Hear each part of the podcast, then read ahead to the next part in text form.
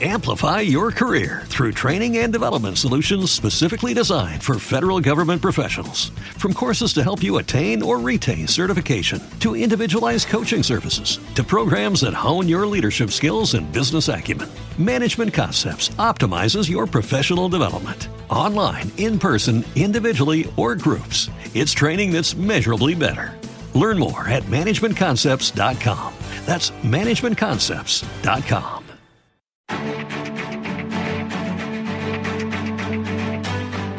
Capital Intereconomía, el consultorio.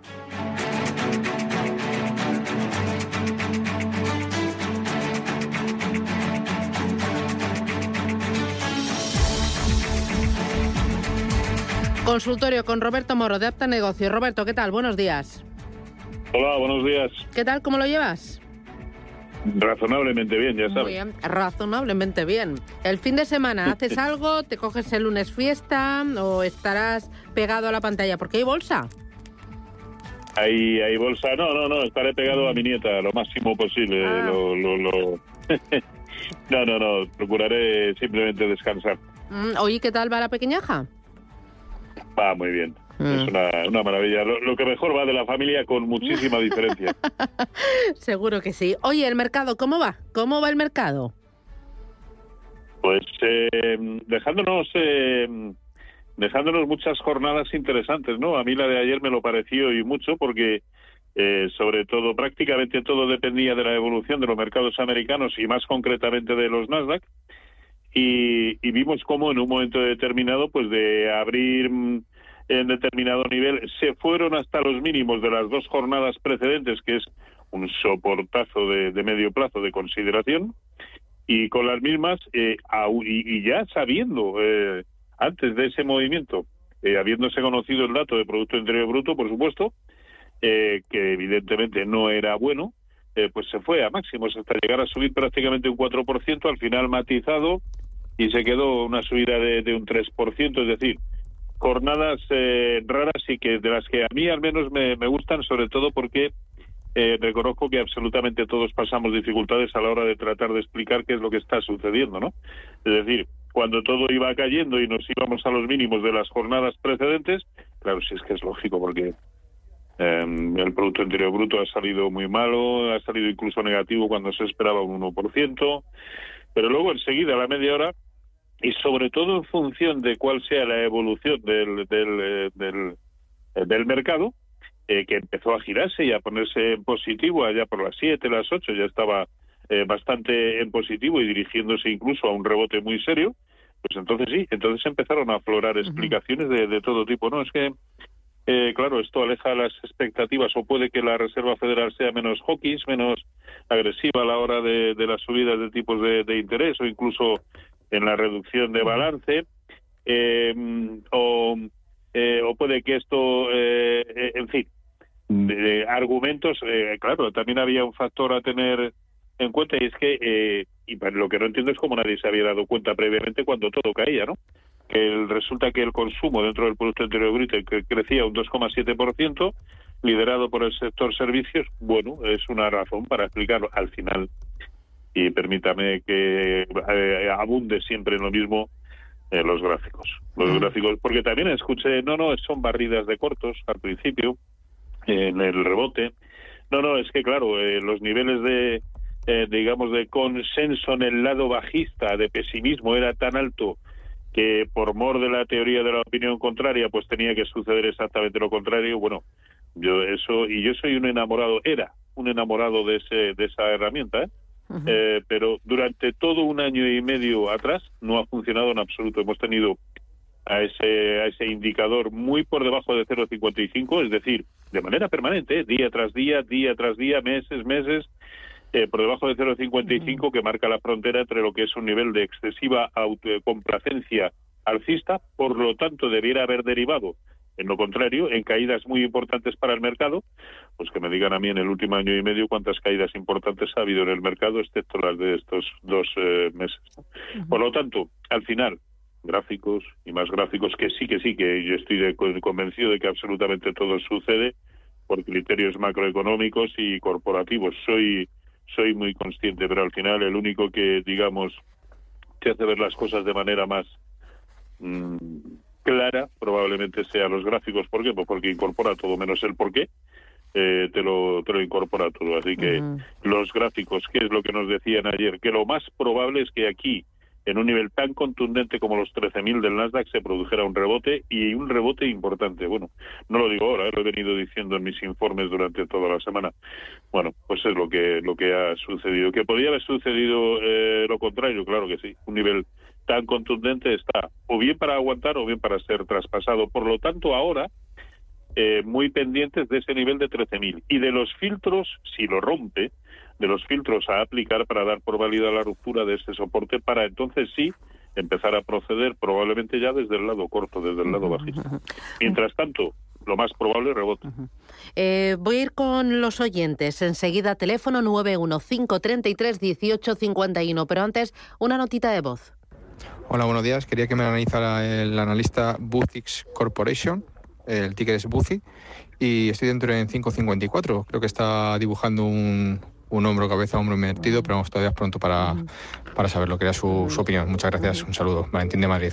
Eh, Buzix o, eh, Corporation, ¿la conoces? ¿Cuál, ha dicho? Buzix Corporation. Eh, ¿La volvemos a poner? El ticker era, sí, el ticker era Sí, mira, vamos a escuchar otra vez el principio. Hola, buenos días. Quería que me analizara el analista Buzix Corporation.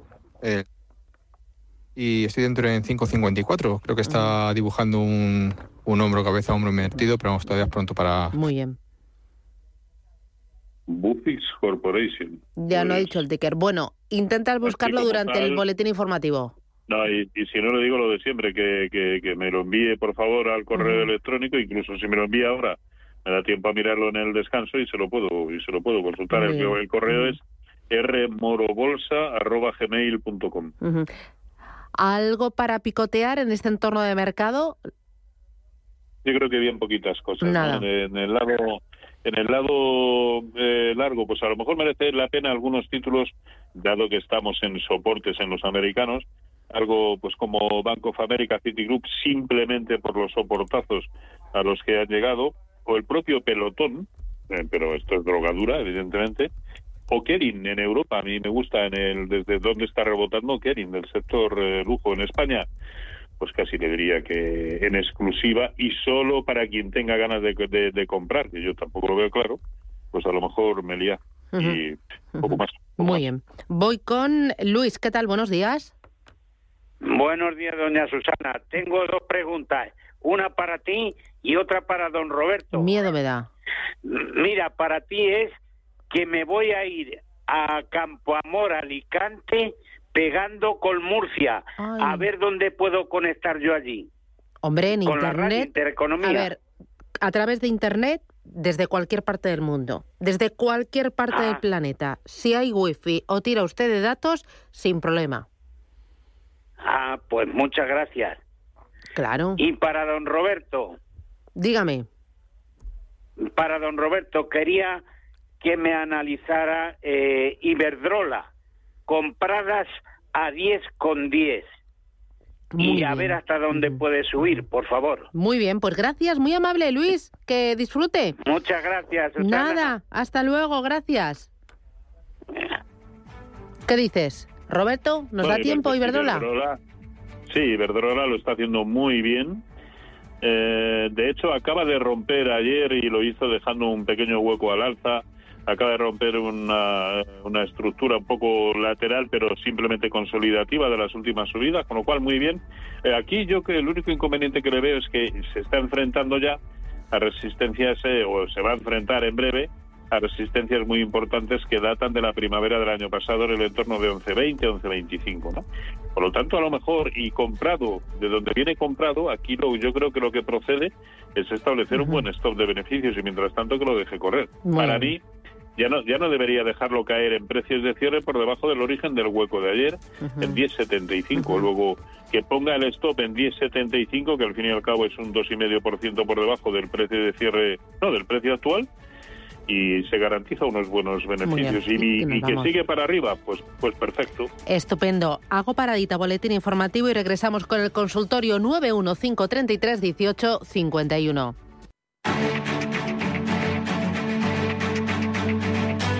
Capital Intereconomía, el consultorio.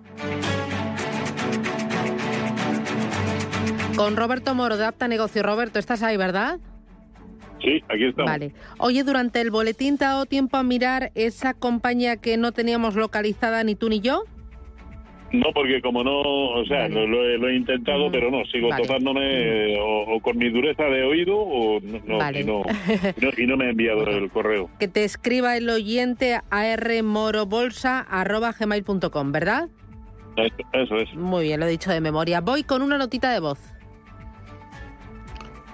Hola, buenos días y muchas gracias por toda su ayuda.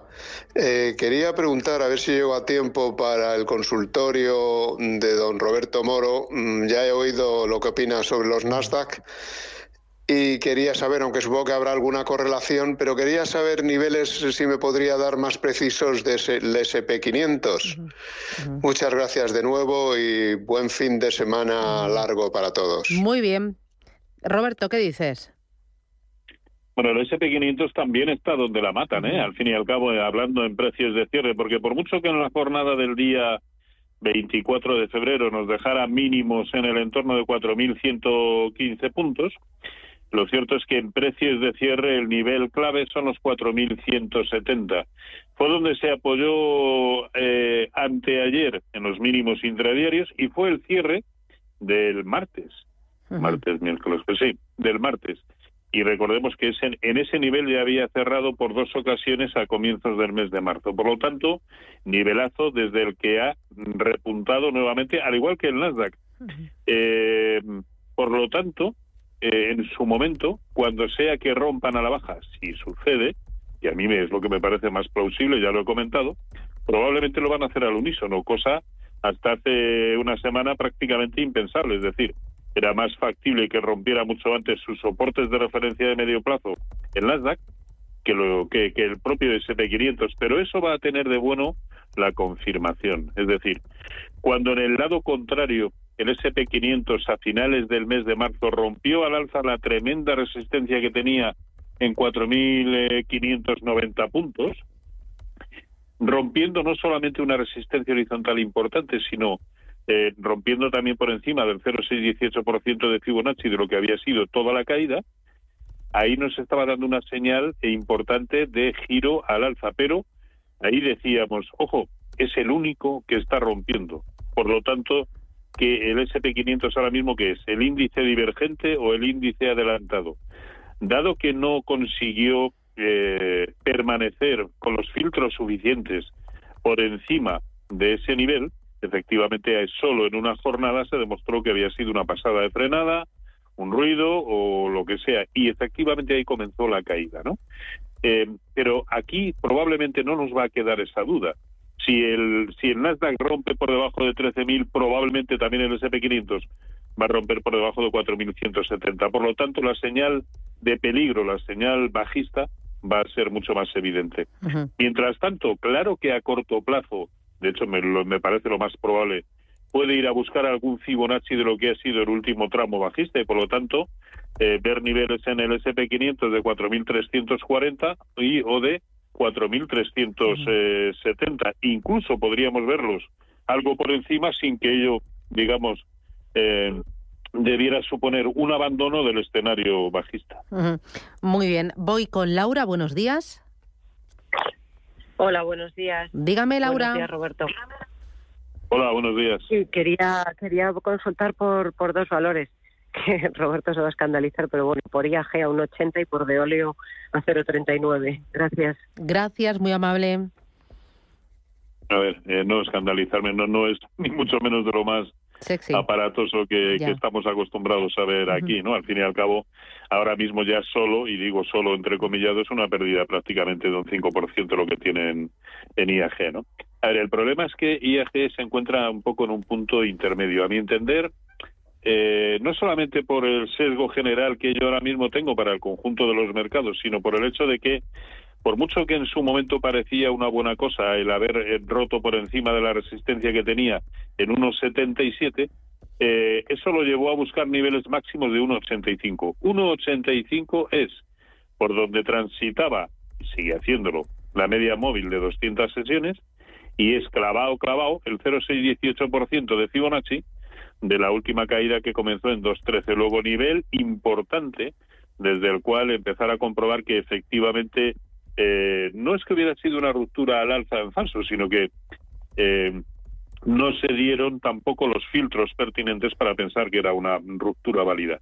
¿Cuál es el problema ahora? Que se encuentra un poco en un punto intermedio entre el primer soporte importante que nos ha dejado el mercado en 1,60 y esa resistencia en 1,85. Por lo tanto, complicado saber qué hacer. Yo con su posición, con la con esa posición tomada a 1,80, yo ya no dejaría que en precios de cierre se me fuera por debajo del peor cierre que hemos tenido eh, desde hace cinco o seis jornadas, o siete, y esa es la zona de 1,66.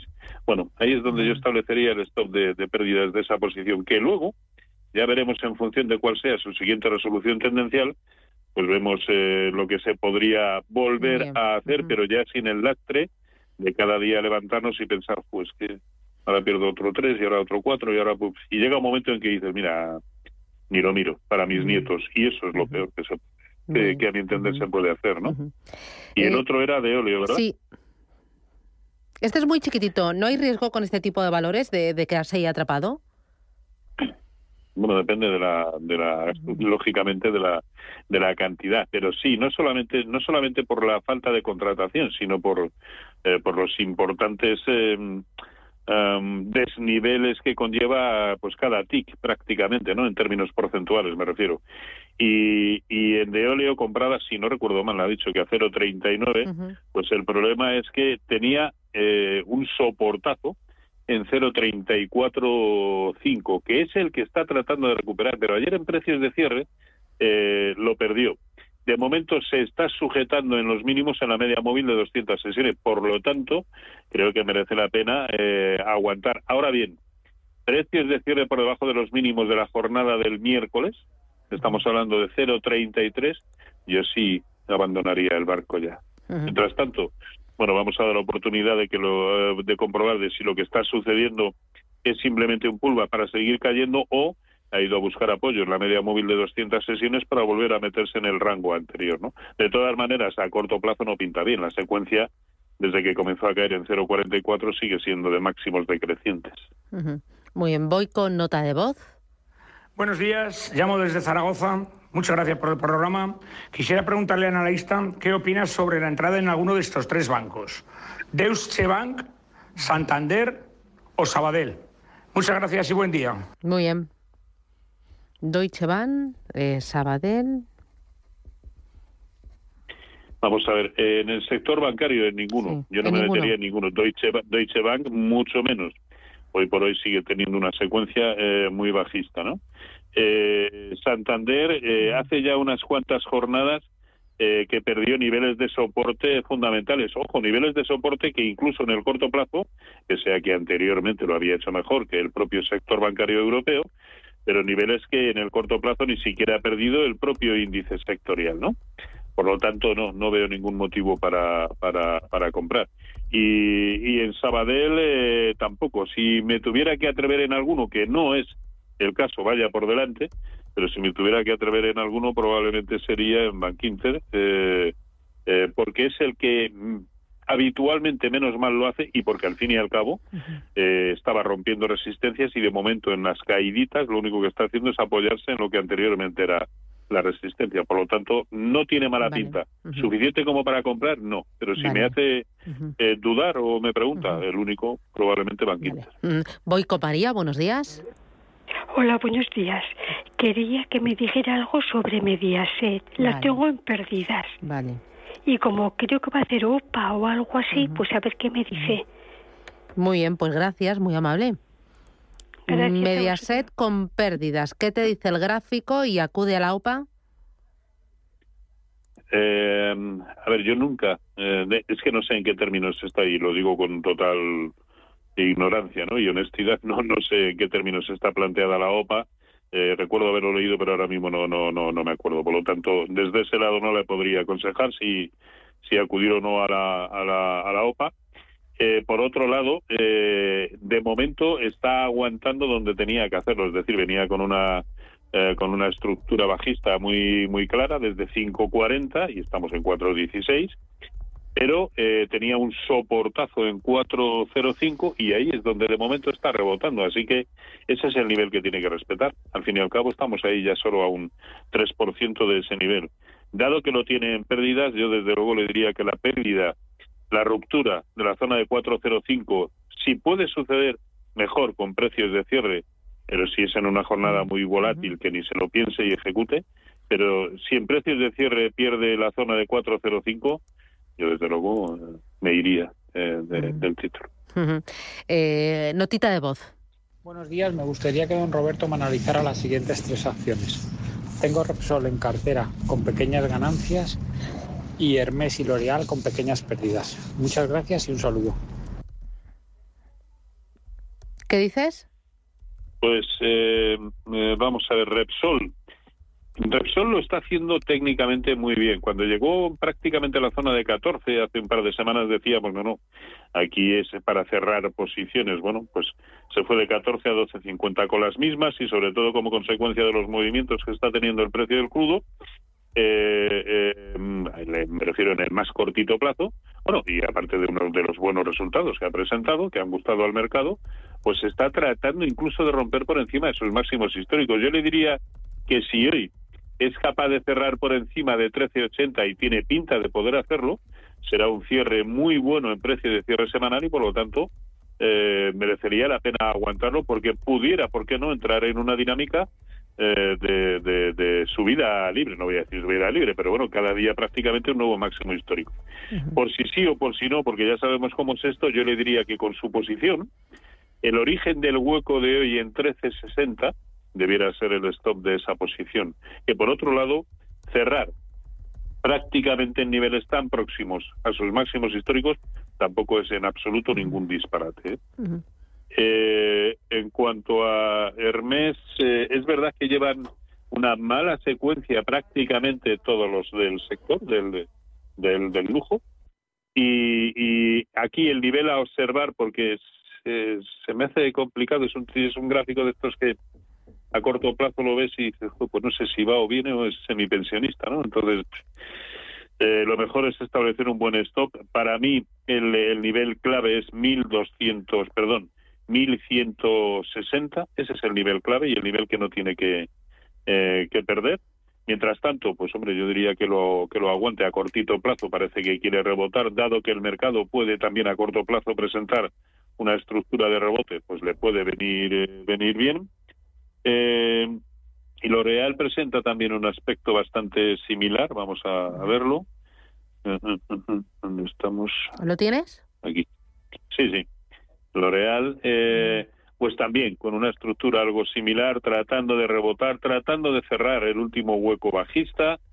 Eh, aquí el nivel clave en precios de cierre es 337. Bueno, pues ese es el nivel que no, que no debería que no debería perder, ¿no? Pero no tiene una estructura limpia ni se puede decir, no, no, es que está clarísimamente en modo rebote, no, no, no, está simplemente como el conjunto del mercado tratando de, rebotar y además casi casi en un punto intermedio entre lo que es el soporte eh, potente en 323 y la resistencia también muy potente en 376. Dado que parece que le gusta el sector, yo le diría que se fijara incluso no solo no puede no sé si para sustituir o para eh, añadir. Eh, pero el nivel en el que está rebotando Kering es, es muy importante. Bueno, eh, ahí puede haber una opción. Roberto, te voy a pedir enseguida un par de mensajes, un par de ideas para cerrar el consultorio. Pero antes, vamos a escuchar a la ministra Nadia Calviño, a la vicepresidenta del Gobierno, que está presentando ahora mismo el cuadro macroeconómico. Vamos a escucharla. con fuerza, podemos hablar de una tendencia a la normalidad en el sector turístico. Evidentemente es un factor muy positivo de recuperación de la actividad económica y de nuestro sector exterior.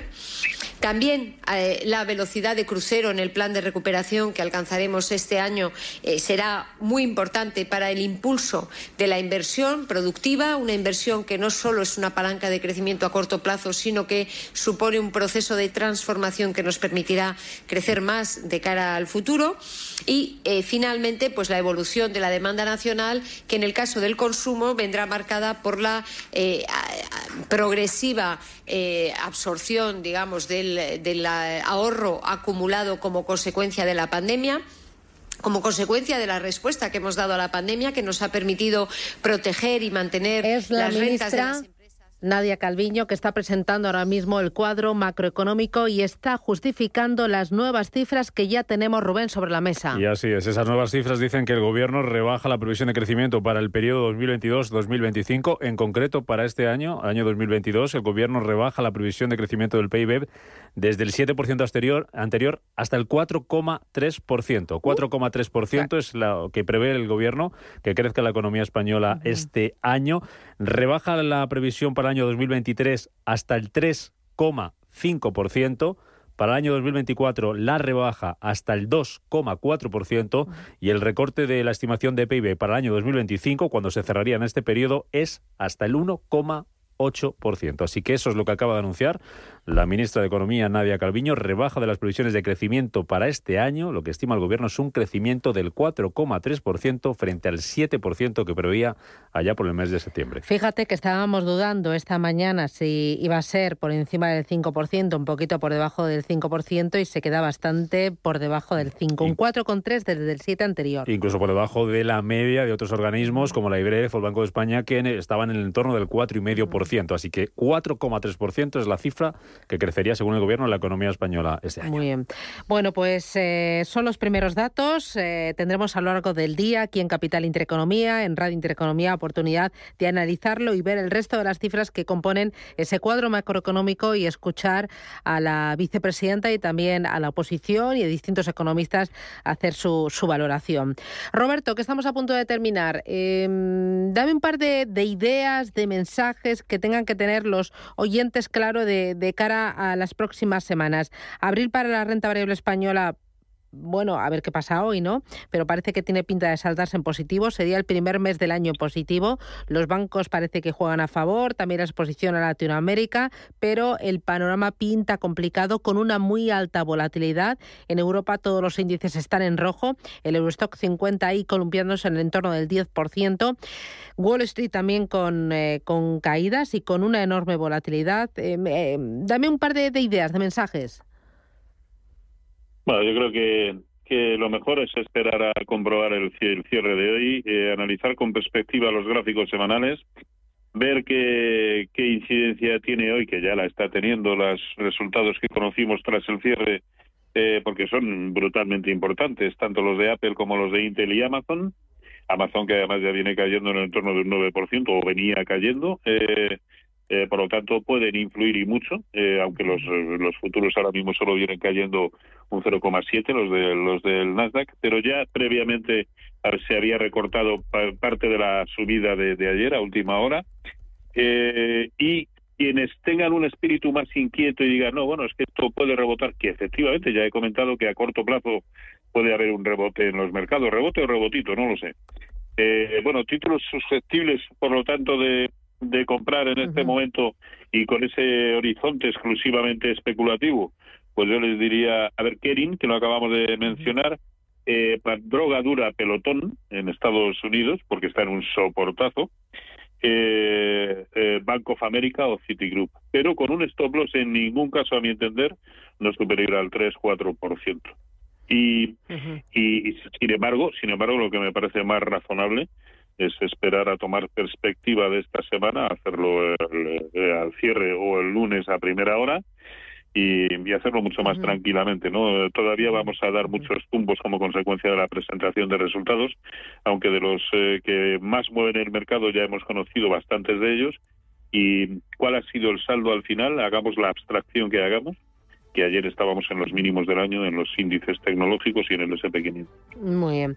Bueno, iremos viendo. El lunes eh, veremos si la negociación, eh, bueno, hay el mismo ritmo, el mismo tono, o se nota que Madrid eh, está medio as, ya que Madrid es, es, fiesta. Nosotros estaremos aquí en Capital Intereconomía a partir de las 8 de la mañana en un programa versión reducida, versión día festivo, desde las 8 y hasta las 11. Roberto, cuídate mucho, disfruta del fin de semana, disfruta de tu nieta, de ese torbellino que tienes por ahí por casa correteando.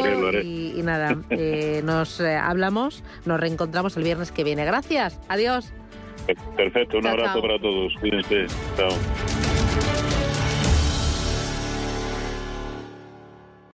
Amplify your career through training and development solutions specifically designed for federal government professionals. From courses to help you attain or retain certification, to individualized coaching services, to programs that hone your leadership skills and business acumen, Management Concepts optimizes your professional development. Online, in person, individually, or groups, it's training that's measurably better.